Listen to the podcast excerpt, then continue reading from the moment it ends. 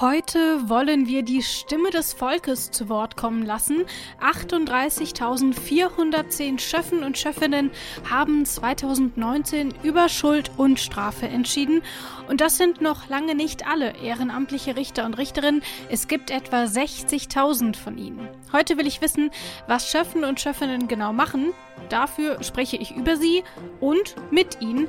Mein Name ist Rabea Schlotz. Fangen wir an. Recht so der Rechtsstaat-Podcast des Bundesministeriums der Justiz und für Verbraucherschutz. Habt ihr vielleicht auch gerade kurz nach Chefen gegoogelt? So ging es mir zumindest, als feststand, dass sie das Thema unserer neunten Folge werden sollen. Denn ehrlich gesagt, viel gehört hatte ich über das Schöffinnenamt noch nicht. Ein Kollege von mir ist Schöffe, das wusste ich, und ein paar Mal habe ich mich auch kurz mit ihm darüber ausgetauscht. Und ich hatte mal einen Artikel im Spiegel gelesen, da hatte ein junger Mann darüber geschrieben, dass er verpflichtet wurde, das Amt des Laienrichters für fünf Jahre zu übernehmen. Und das war's dann irgendwie auch schon. Jetzt aber weiß ich schon mehr, zum Beispiel, dass unser Justizsystem stark von Schöffinnen und Schöffen abhängig ist. Sie tragen die Stimme des Volkes in die Gerichtssäle und Beratungszimmer und bringen eine Perspektivenvielfalt ans Gericht. Stimmrecht. Was viele nicht wissen, Schöffen und Schöffinnen haben das gleiche Stimmrecht wie Berufsrichter und Richterinnen. Damit können sie ein Urteil und auch das Strafmaß ganz erheblich mitbestimmen. Und ich weiß auch, dass es doch viele Menschen gibt, die sich ganz freiwillig dafür entscheiden, ihre Arbeits- und Freizeit für das Recht und die Justiz zu opfern. Von zweien von ihnen werdet ihr in dieser Folge noch hören. Zunächst aber lasst uns eine Basis schaffen. Wie kommt man eigentlich zum Schöffenamt und wie kommt man wieder raus? Welche Aufgaben haben Schöffen und Schöffinnen genau und warum wissen wir so wenig darüber? Andreas Höhne ist Präsident vom Bundesverband ehrenamtlicher Richterinnen und Richter oder Deutsche Vereinigung der Schöffinnen und Schöffen, wie es auch heißt, und er beantwortet diese Fragen. Und da muss ich mich auch schon ein bisschen korrigieren. Andreas Höhne war nämlich auch schon Schöffe und damit hört ihr genau genommen sogar von dreien in dieser Folge. Jetzt aber, hallo Herr Höhne. Ich grüße Sie.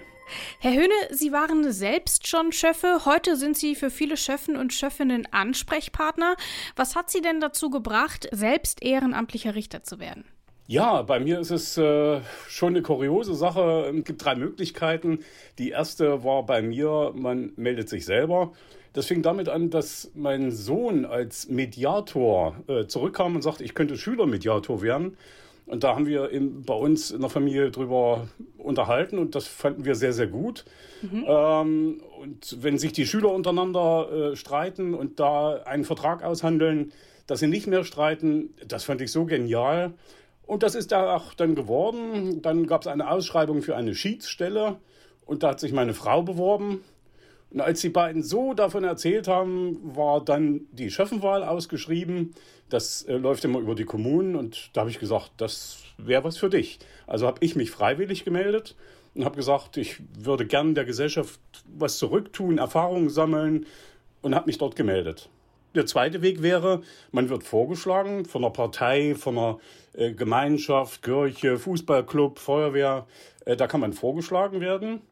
Und der dritte, schlechteste Fall ist, äh, die Kommunen kriegen ja eine Auflage, wie viel Schöffen sie wählen sollen. Und wenn dies nicht erreicht wird, dann muss man halt schauen, Schöffen zu verpflichten. So wie das heute, das erfährt man ja jetzt, auch Pflichtfeuerwehren gibt. So kann man also verpflichtet werden. Also das heißt, die Kommune guckt ins Einwohnermeldeamt und sucht dort wahlfrei nach Losprinzip äh, Leute aus, Bürger aus, die dann Schöffe werden. Wissen Sie denn, wie häufig sowas passiert oder gibt es in der Regel dann doch genug Freiwillige? Wir haben das als Verband äh, tatsächlich mal ein bisschen kontrolliert. Das ist recht schwierig, weil die Schöffen gehören ja zur Justiz, aber die Kommunen wiederum zum Innenministerium. Äh, man kann nicht so richtig rausfinden, woran es liegt. Die Kommunen müssen Werbung machen. Wir stehen da sehr gern als Verband bereit, erklären den Bürgern, was das Schöffenamt ist. Man kann es nicht so sagen. Äh, ich glaube, die Mehrzahl der großen Städte, die haben sicher ein Problem, wenn die 2000 Schöffen finden. Auf dem Land ist das eher, sage ich jetzt mal, normal. Wenn eine Ausschreibung kommt, äh, melden sich auch Leute. Aber es ist total unterschiedlich. Wir haben 2009 hatte Erfurt zum Beispiel in Thüringen ein Riesenproblem, äh, Schöffen zu finden. Und in der letzten Wahlperiode 2014 äh, der vorletzten so rum, da waren dreimal so viele Schöffen da. Wieso gibt es denn diese Position der Schöffen überhaupt? Wofür braucht man die im deutschen Justizsystem? Also sind ein wichtiger Baustein, um alle äh, Urteile werden ja im Namen des Volkes gefällt, das auch volksnah zu, äh, zu bilden. Bis zwei Jahre kann der Einzelrichter entscheiden, dann kommt das Schöffengericht, das entscheidet bis vier Jahre Strafe und danach kommt das Landgericht. Und alle größeren Morddelikte oder Staatsdelikte, so rum, die werden dann nur mit Berufsrichtern abgegolten. Das heißt also, die Mehrzahl derer ähm, Fälle wird schon mit Schöffen entschieden. Und da ist es ganz einfach wichtig äh, zu sehen, war das so etc. Es geht also nicht um die Justiz. Die Schöffen sind also keine Juristen, sondern sie bilden das Volk ab. Und ganz wichtig, äh, dass dort eine Sprache gesprochen wird, die jeder versteht, jeder Mensch. Denn wenn die Juristen unter sich sind, ist es manchmal schwierig. das stimmt. Ähm, und Sie sagen schon, es gibt auch viele Schöffen und Schöffinnen. Wir haben um die 60.000 ähm, Personen, die sich da für dieses ehrenamtliche Richteramt gemeldet haben. Die allermeisten melden sich eben freiwillig, meistens, je nach Jahrgang, das haben Sie eben schon erklärt. Aber was passiert denn dann? Also die Leute melden sich und sagen, hier, ich kann mir vorstellen, ich möchte Schöffe oder Schöffin werden. Und wer entscheidet dann? Also wie kommt man dann letzten Endes ans Gericht? Es ist ein zweistufiges Verfahren. Das erste heißt, der Landgerichtspräsident ja, ich will es jetzt mal plakativ sagen, guckt in eine Glaskugel und sagt, anhand der Fälle, anhand der äh, Fälle, die wir gelöst haben, anhand der Delikte, die vorliegen, also der Anklagen, brauche ich so und so viele Schöffen. Und die werden runtergedekliniert auf die einzelnen Kommunen, Verwaltungsgemeinschaften etc., also auf die Städte. Und äh, dort sitzt ein Wahlausschuss, der kriegt also eine Zahl genannt, Sie müssen für Ihren Ort fünf Schöffen finden. Und dann müssen die die doppelte Anzahl aufstellen. Das heißt also, zehn Bürger werden dann auf die Liste getragen. Wenn das mehr sind, umso besser. Und die Städte haben natürlich auch die Ahnung, wer sich dort gemeldet hat. Dort äh, findet das erste statt. Also die, die einer illegalen Partei angehören oder äh, nicht zu diesem Amt gewählt werden sollten. Da gibt es gesetzliche Kriterien. Die werden dort ausgesiebt und dann geht diese Liste äh, zum Schöffenwahlausschuss. Die wird beim Amtsgericht gebildet. Da gibt es also einen Richter sieben Vertrauenspersonen und die wählen dann die Schöffner aus, aus einem Kriterium jeden Alters, jeden Berufes, dass also das ganze Volk vertreten ist. Gibt es denn auch die Möglichkeit zu sagen, entweder ich wurde am Anfang einberufen und will das Amt aber nicht, oder ich merke, obwohl ich mich freiwillig gemeldet habe im Laufe der Zeit, das schaffe ich nicht, das wird zu viel oder irgendwas. Gibt es denn die Möglichkeit, dieses Amt auch abzulegen oder von vornherein abzulehnen? Diese Frage kommt sehr, sehr oft äh, zu unserem Verband und ähm, ich weiß nicht, ich glaube, alle 14 Tage kriege ich so eine Anfrage. Ich hätte ja gar nicht geglaubt, was mich erwartet. Es ist sehr, sehr schwer, aus dem Schöffenamt wieder rauszukommen. Das ist aber auch gesetzlich so gewollt, weil sie sollen ja aus der Mitte der Gesellschaft kommen. Sie würden ja jedes Gericht ähm, vor die Wahl stellen, alle Verfahren platzen zu lassen, weil sie nicht genug Schöffen haben. Das heißt, es gibt auch wiederum da gesetzliche Vorgaben, wann sie denn aus dem äh, Dienst entlassen werden. Das heißt, wenn sie familiär die A, die Familie nicht mehr ernähren können oder B, äh, jemanden pflegen. Äh, das sind aber auch Fälle, die im GVG wirklich aufgezählt sind und nur dann werden sie aus dem Schöffendienst entlassen. Also es ist ganz schwer, und ich will auch einschränkend sagen, auch eine Krankheit ist nicht unbedingt eine Krankheit, weil viele Arbeitgeber sehen das so. Man muss verhandlungsunfähig sein. Das ist was anderes wie krank sein. Das heißt also, wenn ein Umfangverfahren begonnen hat, ist das meistens recht teuer. Und wenn ein Schöffe ausfällt, dann ist dieses Verfahren geplatzt. Das muss von vorne beginnen, mit allem, was dazugehört. Die Schöffen und Schöffinnen müssen teilweise ziemlich krasse Fälle auch verhandeln, ähm, vielleicht auch dann äh, Sachen einsehen, ähm, mit denen sie vorher nicht gerechnet haben oder die sie vielleicht auch psychisch belasten. Ähm, werden Schöffen und Schöffinnen denn in irgendeiner Form betreut, wenn sie mit so einem Fall konfrontiert werden und merken, uff, das schlägt mir jetzt aber ganz schön ähm, auf die Psyche? Nein, leider. Das ist ein Problem. Aber es ist in Summe ein Problem der Justiz. Äh, was äh, derzeit in Hessen erkannt wurde, da versucht man jetzt äh, psychologische Betreuung aufzubauen. Und es gibt so eine Betreuung auch in Berlin am Amtsgericht Tiergarten. Da nehme ich gerade aktuell Kontakt auf, um den Kollegen in ganz Deutschland zu helfen. Und man muss es auch andersrum sagen, auch die Berufsrichter haben damit ein Problem. Die sehen das zwar öfters, überhaupt kein Thema, aber Äh, wissen Sie, wenn Sie eine Kindstötung haben oder Missbrauch, sexueller Missbrauch, dann können Sie das nicht so einfach wegstecken. Man ist Mensch und auch bei Gericht.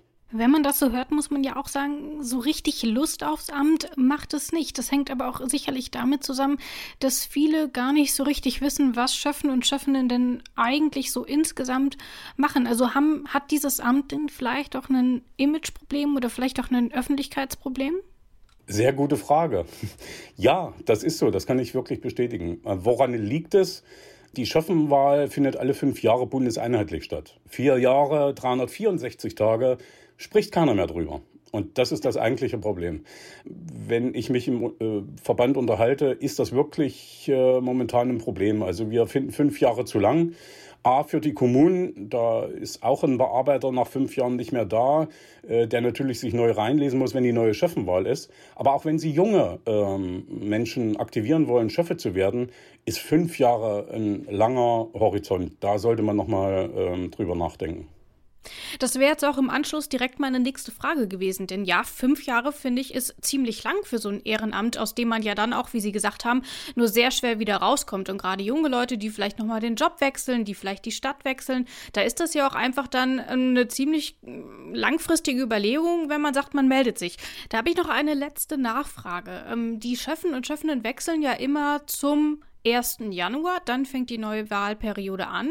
Wie ist das denn mit den laufenden Prozessen, die über diesen Zeitraum hinausgehen? Wenn der Schöffe wechselt oder die Schöffin, dann haben Sie gesagt, Platz der Prozess. Also bleiben diese Leute dann so lange im Amt, bis die letzten Prozesse abgeschlossen sind? Oder wie funktioniert da der Übergang? Genauso.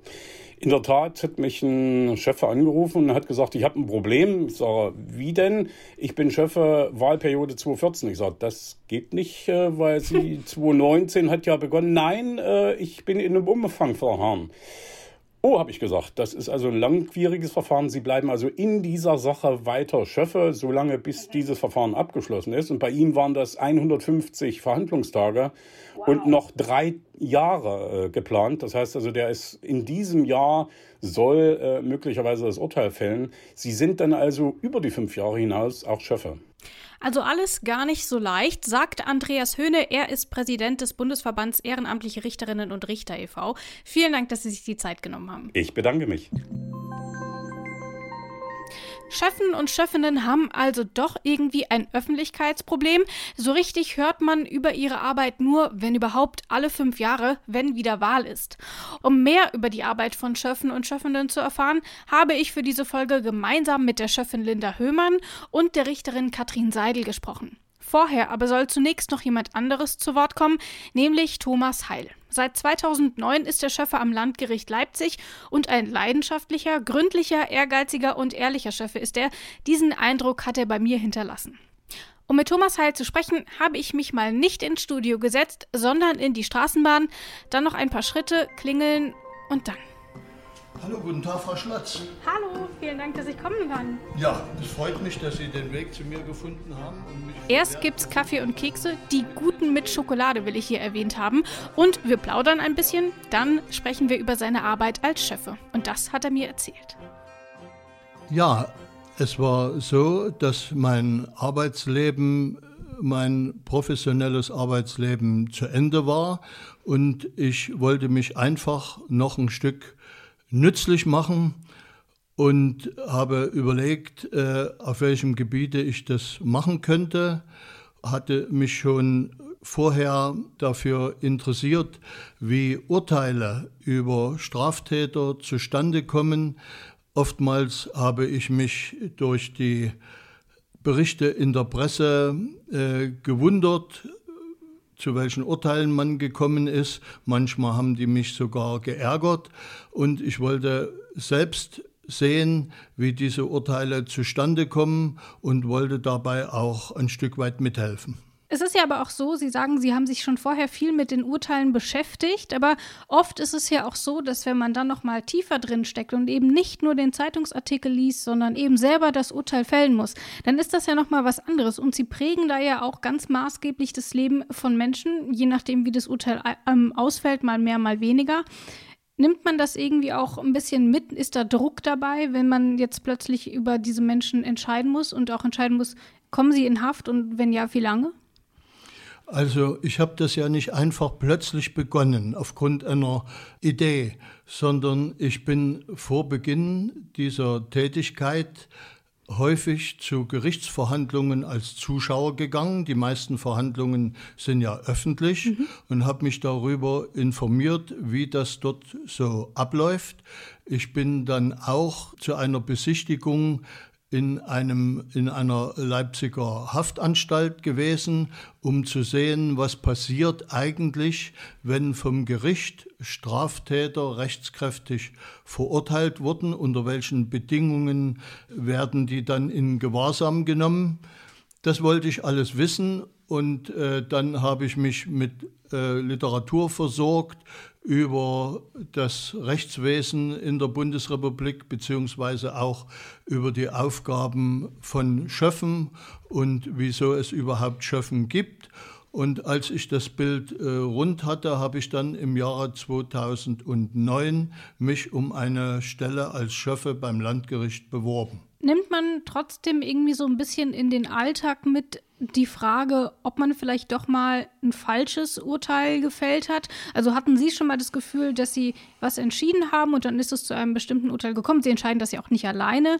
Und dann haben Sie im Nachhinein gedacht, hm, irgendwie jetzt habe ich doch Zweifel, kommt sowas mal vor? Also dass man so ein bisschen im Alltag weiter darüber grübelt? Oder können Sie sagen, jetzt gehe ich aus dem Gericht raus und damit ist die Sache erledigt? Ja, also das ist nicht so, dass sich auch für mich die Sache erledigt hat, wenn ich das Gericht verlasse. Man denkt ja auch über das, was man dort erlebt hat, gehört hat, mitentschieden hat, äh, nach. Man fühlt auch mit dem Angeklagten, man fühlt auch mit den Opfern, man reflektiert auch, äh, wie es zu einer Entscheidung gekommen ist. Aber es ist natürlich so, man muss, und das ist auch richtig so, mit einer Entscheidung leben, die auf einem Prinzip der Zweidrittelmehrheit äh, getroffen worden ist. Mhm. Und insoweit muss man sich dort auch ein Stück weit unterordnen. Ich will nicht ausschließen, dass ich über alle Verhandlungen hinweg mich gelegentlich für ein härteres Urteil entschieden hätte. Mhm.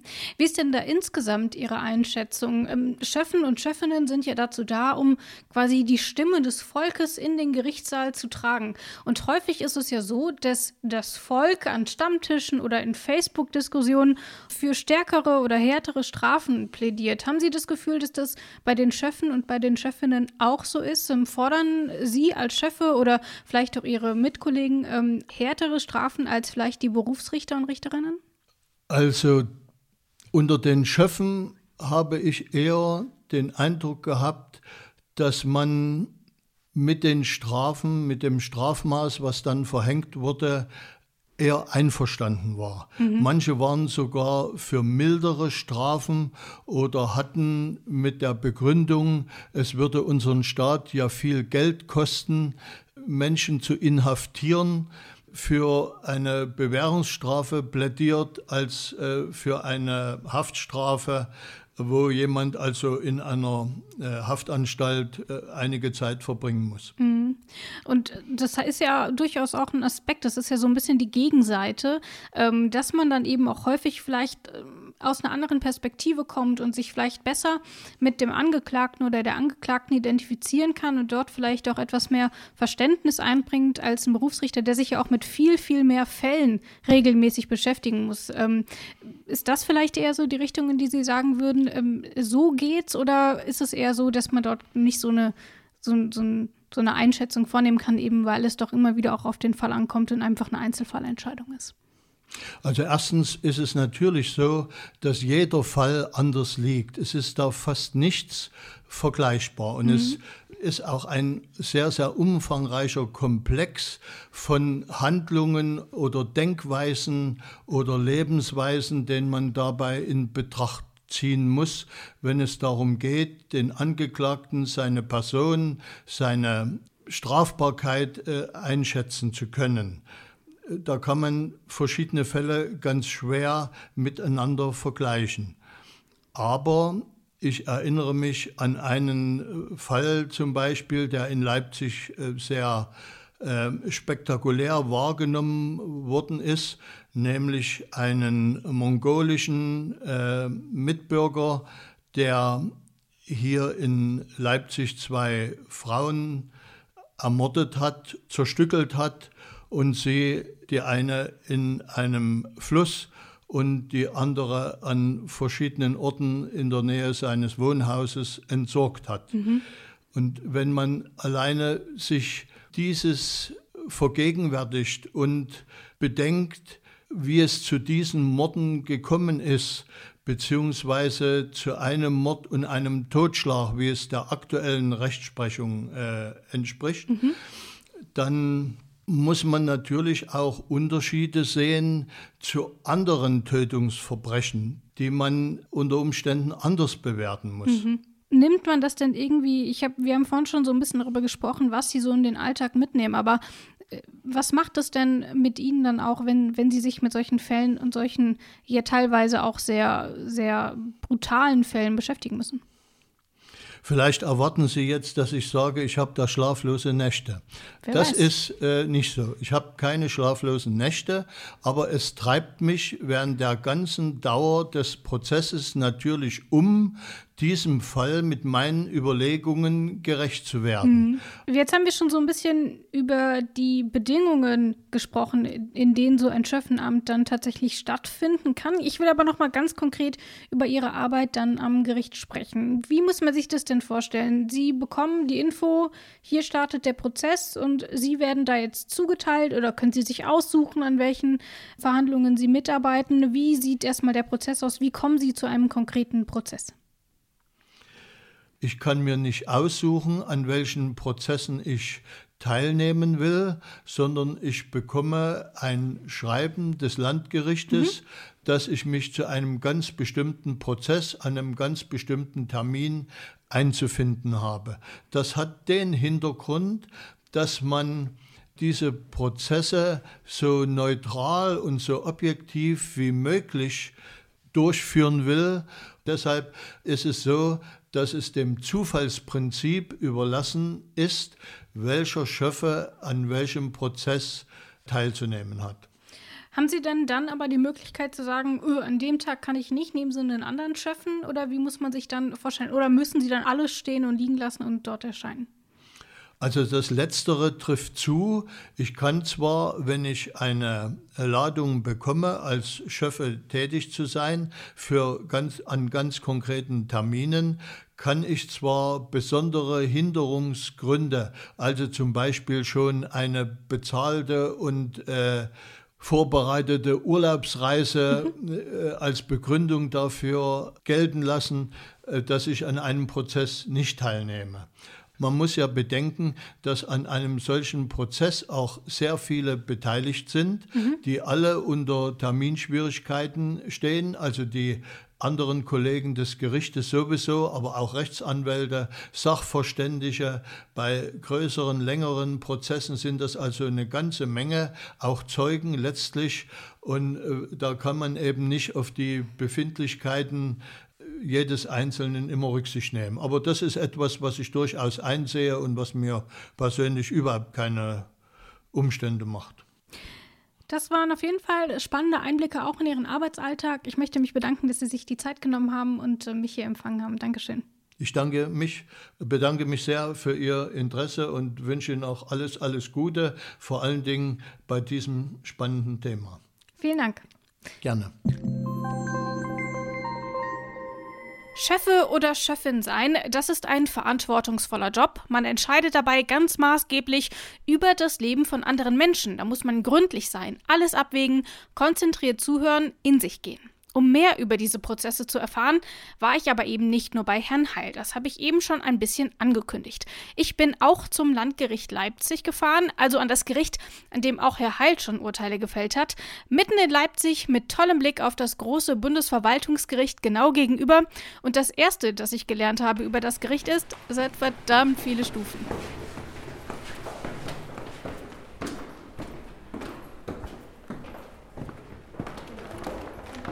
Ja, Richtig.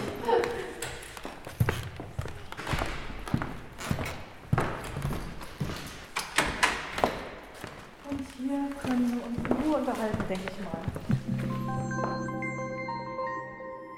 Ich sitze jetzt in einem Richterzimmer am Landgericht Leipzig. Bei mir ist zum einen Frau Seidel und bei mir ist auch außerdem Frau Höhmann.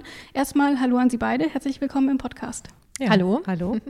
Frau Seidel, vielleicht erstmal an Sie. Ähm, warum sind Sie heute hier? Was machen Sie hier am Landgericht Leipzig? Ich bin also eine Richterin am Landgericht in einer großen Strafkammer seit mehreren Jahren und ich bin hier mit Ihnen zusammen, weil wir uns über die Aufgaben und die Funktion des Schöffen sprechen wollen.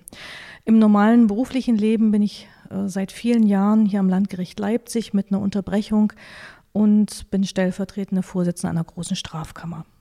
Sie haben eben schon die Schöffen und Schöffinnen angesprochen. Das ist ein gutes Stichwort. Frau Höhmann, Sie sind nämlich heute in Ihrer Funktion als Chefin da. Was machen Sie denn hier im Landgericht, wenn ich sage, Sie sind hier als Chefin unterwegs?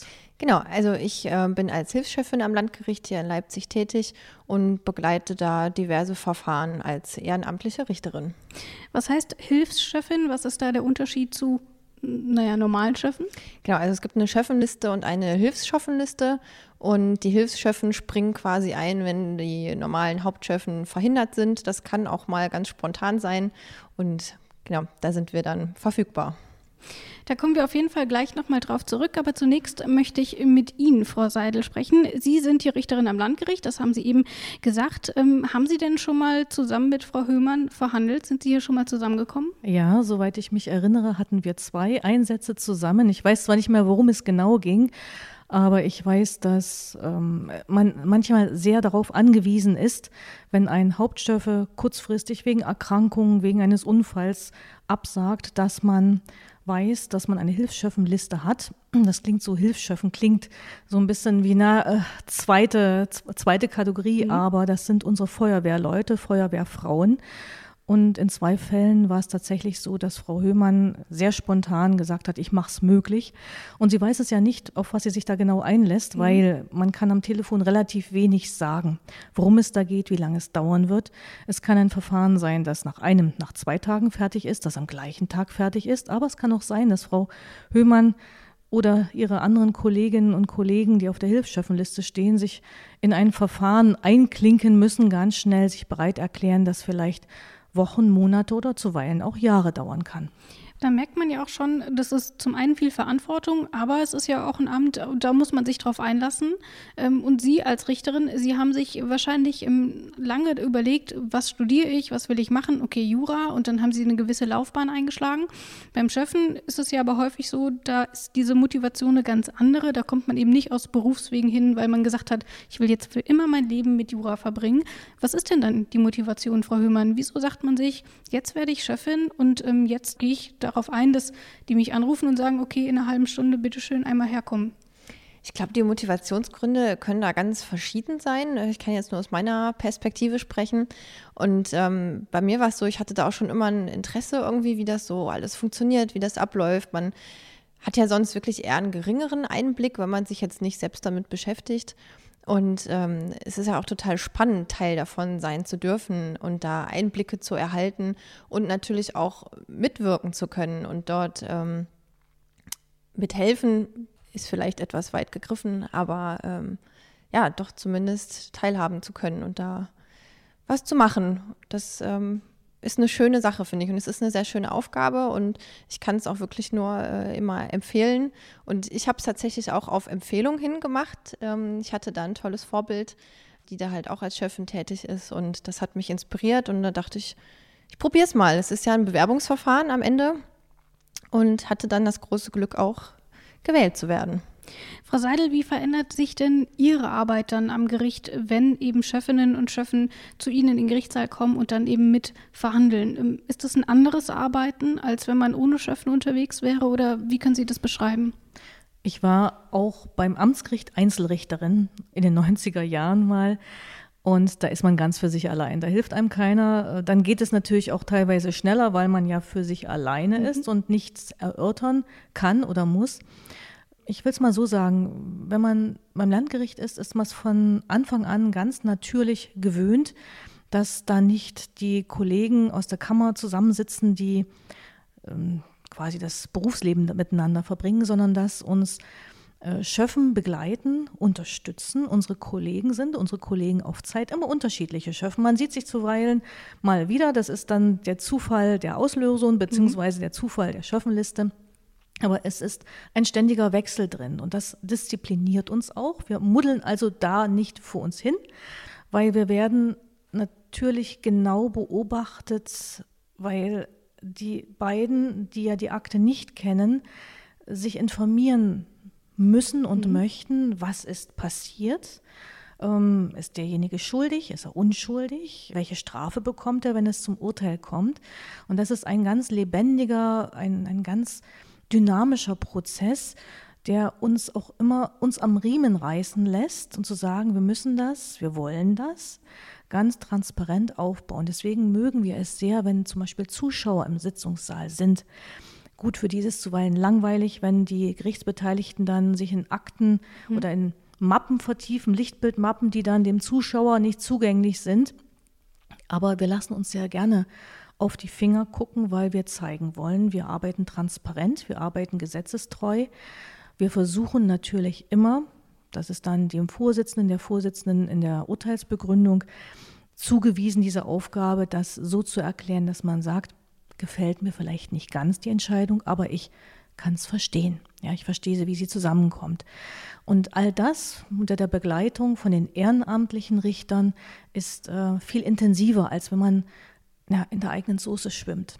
Kommt es dann noch mal vor, dass Sie vielleicht durch die Perspektive der Schöffen und Schöffinnen Ihr Urteil noch mal komplett ändern? Also, dass Sie vielleicht ursprünglich mal gedacht haben, doch, da tendiere ich eher zu einem Schuldspruch und äh, dann gehen Sie in die Beratung und am Ende ähm, stimmen Sie trotzdem für einen Freispruch oder irgendwie mhm. so in die Richtung? Gibt das es sowas? Das gibt es, das gibt es. Es gibt ähm, Sachen, die auf Messerschneide stehen, wo man sagen kann, habe ich einen Zustand erreicht, bei dem vernünftige Zweifel schweigen. Das ist ja die mhm. Unschuldsvermutung, ist ja Verfassungsrecht, was wir im Strafrecht leben. Und äh, es ist allerdings nicht so, jedenfalls bei den großen Strafverfahren, die wir haben, die in aller Regel nicht so ganz schnell gehen, manchmal schon, aber meistens etwas länger dauern, dass man Zwischenresümees macht. Auch das ist ein sehr kreativer Prozess. Man hat Verhandlungspausen, man hat in aller Regel mehrere Verhandlungstage und man zieht immer so ein Zwischenresümee. Also wir laufen jetzt nicht stumm fünf, sechs Verhandlungstage nebenher und dann fangen wir an, uns zu unterhalten. Mhm. Nein, wir äh, suchen immer den Kontakt, werten aus. Ähm, ist das entlastend zu werten? Ist das ein Tatnachweis? Reicht das? Hat man Zweifel daran, dass er es oder sie es gewesen sein könnte? Ähm, insofern gibt es jetzt nicht das das überraschende Gespräch, wo man alles in einen Topf wirft, sondern man tauscht sich schon im Vorhinein aus. Aber wir finden das Urteil gemeinsam. Und letzten Endes, jeder von uns fünfem in der Regelbesetzung oder vier oder bei den äh, Berufungskämmern drei hat die gleiche Stimme. Und wenn von einer großen Strafkammer mit drei Berufsrichtern und zwei Schöffen die beiden Schöffinnen oder Schöffen und ein Richter sagen, der ist unschuldig, dann wird derjenige freigesprochen. Das ist also gleiches Stimmrecht und es ist ein, eine große Macht, eine große Verantwortung, wo ich nie einen Zweifel hatte in den ganzen Jahren, wo ich hier bin, dass sich jeder Schöffe und jede Schöffin dieser Verantwortung auch bewusst ist. Da haben Sie jetzt schon so ein bisschen die Beratung angesprochen, die einen großen Teil in so einem Verfahren auch einnimmt. Man kennt das immer so aus diesen ganz alten Gerichtssendungen. Das Gericht zieht sich zur Beratung zurück. Da vielleicht die Frage an Sie, Frau Höhmann. Wie funktioniert denn eine solche Beratung? Also die Beratungen an sich sind geheim. Ähm, das, was dort besprochen wird, dringt nicht nach außen, außer dann eben in Form von einer Urteilsbegründung. Aber wir dürfen natürlich schon darüber sprechen, wie so der Prozess insgesamt in so einem Beratungszimmer abläuft.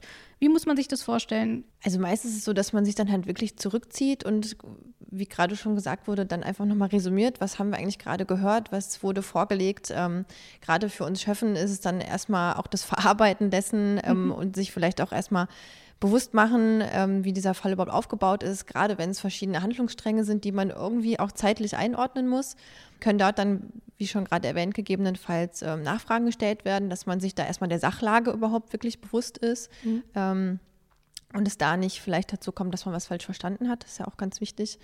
Und ähm, genau, dann wird am Ende ähm, erörtert, wie jeder Einzelne ähm, die Situation sieht. Ähm, manchmal sind es ja auch ähm, Auffälligkeiten ähm, bei der beschuldigten Person zum Beispiel, wo man nochmal drüber redet, was ist einem da vielleicht aufgefallen während der Verhandlungen. Genau, und dann wird das am Ende besprochen. Ich muss sagen, ich habe auch noch nicht erlebt, dass man sich nicht einig war. Mhm. Ähm, ähm, es wirft vielleicht immer noch mal einen oder anderen Aspekt mit rein, aber an sich habe ich bis jetzt dann nur Einigkeit erlebt. Und dann geht es halt mal schneller, dass man da gar nicht so viel zu erörtern hat. Und manchmal braucht man doch vielleicht ein paar Minuten mehr, um da nochmal drüber zu sprechen. Aber in der Regel verläuft das recht harmonisch. Aber jeder muss natürlich sich positionieren, schuldig oder unschuldig, also die Münze werfen. Und wo man dann, ähm, so das meiste läuft schon so, dass man in aller Regel ein ziemlich eindeutiges Ergebnis der Beweisaufnahme hat. Mhm. Man bricht ja nichts übers Knie, man hört viele Zeugen. Es gibt ja auch einen gewissen Prozentsatz, wo eine geständige Erklärung kommt, wo man nachguckt, stimmt das auch? Also man verifiziert die nicht, dass jemand sagt, ich war es und war es das gar nicht. Mhm. Ähm, aber letzten Endes kommt man meistens doch zu einem für alle Beteiligten äh, eindeutigen Befund, so oder so. Aber es gibt auch die sehr strittigen Sachen, wo man mhm. geteilter Meinung ist und wo wirklich die Mehrheitsentscheidung zählt. Das gibt es auch nicht so oft. Aber das ist auch ein Zeichen für die Güte und die Qualität, dass man wirklich sich nicht schont. Wo es dann nochmal ähm, ja oft äh, längere Diskussionen gibt, ist das richtige Strafmaß zu finden, wenn es zu einer Verurteilung kommt. Und was nochmal eine Kategorie für sich ist, was den Schöffinnen und Schöffen jetzt nicht so unbedingt äh, eine fluide Materie ist, das sind die Maßregeln der Sicherung und Besserung. Da geben wir uns doch Mühe zu erklären, was ist die Unterbringung in der Entziehungsanstalt, mhm. was bedeutet die Unterbringung im psychiatrischen Krankenhaus und was heißt die Sicherungsverwahrung. Das ist das, was man äh, als schwerstes äh, Mittel im Strafrecht hat. Und ich hoffe, wir kriegen das dann auch immer gut erklärt, dass man da auch die Voraussetzungen, die zum Teil sehr rechtstechnisch sind, mhm. gut rüberbringt. Das ist ein guter Punkt, den Sie ansprechen, denn ich habe mir in meinem kleinen Skript auch aufgeschrieben, wie kommt man denn letzten Endes zum Strafmaß? Wird das dann auch in dieser Runde ausdiskutiert oder ist das dann was, was der Berufsrichter selbst entscheidet? In Ihren Erzählungen nehme ich, dass das nicht der Fall ist und dass alle zusammen entscheiden. Nein, nein, das, äh, wir sind jetzt nicht in so einem System, dass die, äh, dass zwei oder vier sagen schuldig, nicht schuldig und einer legt die Strafe mhm. fest. Auch das erörtern wir. Das, was wir als Berufskolleginnen und Kollegen äh, natürlich vorleisten müssen, die Strafrahmen zu nennen. Das halte ich auch für sehr wichtig, dass da vorher der Rahmen quasi klar abgesteckt ist, weil als Laie ist das ja gar nicht erkennbar, in mhm. welchem Rahmen bewegen wir uns sonst eigentlich. Und ähm, ich glaube, da spielt dann zuweilen auch diese, diese menschliche Komponente dann auch mit rein. Ähm, und da ist es ganz wichtig, dass man da halt gewisse Vorgaben schon hat und diese halt auch erklärt bekommt, weil würde da einer bloß mit Begriffen um sich schmeißen, dann wäre es für uns natürlich auch total schwierig, da überhaupt zu einem Ergebnis zu kommen. Das ähm, ja, funktioniert so, aber der Wein sehr gut. Ich kann mir auch vorstellen, gerade wenn es eben dann auch um so ein gefälltes Urteil geht, vielleicht bei einer Berufsrichterin viel weniger, aber vielleicht bei Ihnen, Frau Hümann, ist es schon mal vorgekommen oder können Sie es sich, falls es nicht vorgekommen ist, vorstellen, dass sie vielleicht ähm, bei, so einem, bei so einer Urteilsfindung überstimmt werden und dann nimmt man das irgendwie so mitten in den Alltag und sagt, hm, ich habe hier vielleicht jemanden schuldig gesprochen, aber irgendwie stehe ich da gar nicht so richtig dahinter. Beschäftigt das einen oder hat man vielleicht Sorge, in irgendeiner Form eine falsche Entscheidung getroffen zu haben, die ja das Leben der betroffenen Person ja auch ganz maßgeblich auch ähm, beeinflussen kann? Es ist schon so, dass einen die Dinge teilweise auch beschäftigen. In meinem Falle liegt es aber ähm, mehr darin, dass man manchmal Entscheidungen treffen muss, die rechtlich so vorgegeben sind, die man menschlich jetzt nicht immer mhm. für glücklich erachtet. Also es gibt ja wirklich ähm, oft Fälle, wo es zum Beispiel auch um psychische Erkrankungen ähm, der Beschuldigten geht. Und ähm, sowas, äh, auch da kann ich ja nur von, von mir sprechen, nehme ich dann schon manchmal mit nach Hause, weil ich das dann schon, ja, na, also das, denk, das regt schon zum Nachdenken an, wenn man dann wirklich Fälle hat, ähm, wo die Leute dann psychisch vorbelastet sind und am Ende fällt man rechtlich ein Urteil, weil man tut dem menschlich nicht immer einen Gefallen mit dem, was man rechtlich für ein Urteil ähm, fällt. Das nehme ich zum Beispiel manchmal mit. Das finde ich dann ganz bewegend, teilweise auch, muss ich sagen. Aber dass ich jetzt denke, da ist ein falsches Urteil gesprochen worden, das hatte ich jetzt noch nicht nicht jedes Gesetz, was man anzuwenden hat, es entspricht auch dem persönlichen Gusto. Mhm. Aber das ist Gewaltenteilung. und mit Montesquieu zu sprechen, le juge ne la bouche de la loi. Ich habe es anzuwenden und zwar mhm. sauber anzuwenden, wie es dem Eid entspricht. Für mich persönlich, ich werde da sicher nicht alleine stehen, für mich wäre es die Höchststrafe persönlich, jemanden unschuldig zu verurteilen. Kann man sich das dann vielleicht auch so vorstellen? Man kennt das ja, man guckt ähm, einmal in die Facebook-Kommentare und dann hört man häufig, ja, wir brauchen härtere Strafen und ähm, wieso hat er nur eine Bewährungsstrafe gekriegt, der soll für immer in den Knast. Und das ist ja quasi auch ähm, Richterinnen und Richter, diese ehrenamtlichen Richterinnen und Richter, die sollen ja auch die Stimme des Volkes in die Gerichte tragen. Können Sie so, so eine Strömung nachempfinden, dass ehrenamtliche Richterinnen und Richter vielleicht tendenziell härter ähm, verurteilen würden oder ja vielleicht auch das Gegenteil, dass sie sich vielleicht eher mit den Personen, die dort sitzen, identifizieren können und deswegen vielleicht eher mildere Strafen vornehmen würden. Können Sie dort irgendeine Tendenz erkennen oder ist das einfach auch sehr individuell und kann man nicht so genau sagen? Nein, nein, nein. Ich, äh, eine Tendenz äh, in die eine oder andere Richtung überhaupt nicht. Mhm ich äh, will das jetzt nicht banalisieren, aber mir kommt das immer so vor, äh, ein Fußballspiel läuft und es gibt 11, Schieds 11 Millionen Schiedsrichter, mhm. die zugucken, die wissen das alles besser. Das ist schon zuweilen ärgerlich, äh, aber ich lasse das nicht so nah an mich herankommen, wenn ich dann mal doch angehauen werde, na, was habt ihr denn da wieder gemacht oder so. Äh, es ist einfach, hängt damit zusammen, je mehr man sich mit einer Materie befasst, je mehr man eigene Verantwortung hat, umso genauer guckt man hin und versucht, rational die Sache anzufassen, anzupacken. Also je mehr man von einer Sache versteht und je mehr man von einer Sache weiß, desto verantwortungsvoller entscheidet man und da ziehen wir eigentlich alle an einem Strang. Wir wollen wissen, was passiert ist und wir wollen gerecht sein. Ich denke mal, das beseelt uns alle gleichermaßen. Ist das vielleicht auch eine Entwicklung, die Sie bei sich feststellen konnten, Frau Höhmann, dass Sie vielleicht jetzt, wo Sie ein bisschen mehr Erfahrung haben, denken, hm, Vielleicht hätte man da vorher noch mal ein bisschen mehr überlegen können. Jetzt weiß ich mehr und jetzt kann ich besser abwägen. Ich glaube, das ist tatsächlich ein bisschen der Fall, mhm. weil man als Laie, wenn man sich ähm, nicht intensiv mit etwas beschäftigt, schnell dazu neigt, eine Meinung zu entwickeln und diese rauszuplatzen, sage ich mal, ohne das halt weiter zu reflektieren. Und ich meine, man neigt ja im Alltag oft dazu, Dinge auch vorschnell ähm, zu werten oder zu verurteilen, ähm, ohne da überhaupt genauer darüber nachgedacht zu haben. Und ähm, da muss ich halt auch bewusst machen, dass dort halt auch trotzdem immer Menschen und Persönlichkeiten hinterstecken. Und aus so einem Artikel geht ja auch manchmal gar nicht ähm, alles an Hintergründen hervor. Also was ähm, hat der Mensch vielleicht schon für eine Geschichte erlebt, dass mhm. er jetzt so geworden ist, wie er geworden ist, beispielsweise. Das reflektiert man so im Alltag ja eigentlich gar nicht. Und deswegen würde ich schon sagen, dass einen das verändert und auch prägt, wenn man dann doch auch Teil des ganzen Verfahrens mal wird und auch im Gerichtssaal die, die Leute selber sieht und wahrnimmt. Das ähm, verändert schon was. Äh, würde ich behaupten, man wird auch vorsichtiger, was ähm, spontane Ausbrüche angeht, an Wertungen, würde ich mal behaupten. Hm. Nun ist es ja auch so, wir haben jetzt schon viel über die Prozesse gesprochen, die hinter dem ganzen Schöffen und Schöffinnenamt äh, so dahinter stehen. Nun ist es ja so, dass man, wenn man mal was vom, vom Schöffen oder der Schöffin hört, dass dort häufig eher so die negativen Seiten erklärt werden. Dauert fünf Jahre, man kann eingezogen werden, wenn man sich nicht freiwillig meldet, weil nicht genug Schöffen oder Schöffinnen da sind. Ähm, dann muss man auf Zuruf kommen, wie es bei Ihnen ja auch so ist. Aber das kennt man alles, aber wir haben jetzt auch schon viel über die positiven Dinge gesprochen und das will ich auch weiterhin machen.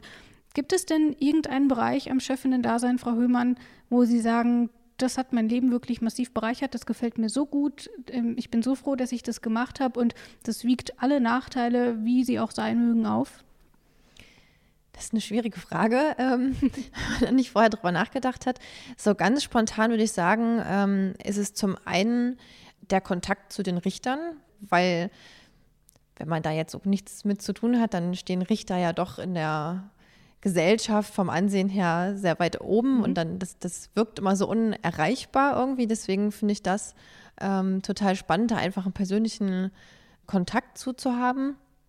Und zum anderen ist es dann ähm, wirklich die, die Teilnahme und auch der Kontakt zu allen Beteiligten, was ähm, ja das Ganze wirklich so spannend und auch reizvoll macht, finde ich. Und bei Ihnen, Frau Seidel, wenn wir jetzt an die nächste Wahlperiode denken, 2024, was würden Sie denn ähm, den Menschen sagen, die vielleicht jetzt noch ein bisschen hadern und sich überlegen, ja, vielleicht beim nächsten Mal mache ich es oder vielleicht noch überhaupt nicht darüber nachgedacht haben, was ist Ihre Motivationsrede für unsere zukünftigen Chefen und Chefinnen? Ich äh, bin ein äh, begeisterter äh, Anhänger oder ich bin entzückt, dass wir Schöffinnen und Schöffen haben. Das ist ja nicht in jedem Rechtssystem so. Ich bin glücklich, dass wir so eng zusammenarbeiten und nicht wir nicht nur hingeworfen bekommen, schuldig, nicht schuldig und du machst mal den Rest, sondern dass wir so einen aktiven, anstrengend, zuweilen sehr aufreibenden, ja, wir streiten auch uns zuweilen, äh, kultiviert, aber wir sind manchmal sehr haarig bei der Sache, um das richtige Maß zu finden und die richtige Entscheidung zu finden. Aber es ist ein wunderbarer Prozess. Und das macht das Ganze an meiner beruflichen Tätigkeit eigentlich lebendig und liebenswert. Das sind doch schöne Schlussworte. Das hört man bestimmt auch gerne, Frau Hümann, wenn so nett über die Chefinnen und Chefen gesprochen wird. Damit möchte ich mich an dieser Stelle bedanken. Vielen Dank, dass Sie sich die Zeit genommen haben und vielen Dank fürs Interview. Gerne. Sehr gerne. Heute haben wir Chefen und Chefinnen gehört, die ihr Amt sehr gerne ausüben. Ganz außer Acht lassen wollen wir in dieser Folge aber auch nicht, dass es den Chefen und Chefinnen nicht unbedingt leicht gemacht wird. Das Ehrenamt kommt mit erheblichen Einschränkungen daher. Möglicherweise bleiben Beförderungen aus, weil man öfter mal der Arbeit fernbleibt. Eine psychische Beratung während besonders dramatischen Fällen gibt es nicht. Außerdem gibt es keinen Standard für die Einarbeitung von Chefen und Chefinnen. Sie bekommen also je nach Gericht eine ausführliche Einführung oder auch nur ein kurzes Merkblatt mit ein paar Regeln. Hier gibt es also unbedingt noch Handlungsbedarf. Vielleicht frage ich in der nächsten Folge mal bei Bundesjustizministerin Christine Lambrecht nach, ob sie da was in der Pipeline hat. Denn nächstes Mal sind wir schon bei der zehnten und damit finalen Folge dieser ersten Staffel angelangt. Das nehme ich zum Anlass, um den Podcast, das letzte Jahr und die Herausforderungen für den Rechtsstaat mit Christine Lambrecht gemeinsam Revue passieren zu lassen. Also nicht verpassen, wenn es wieder heißt. Recht so? Der Rechtsstaat-Podcast des Bundesministeriums der Justiz und für Verbraucherschutz.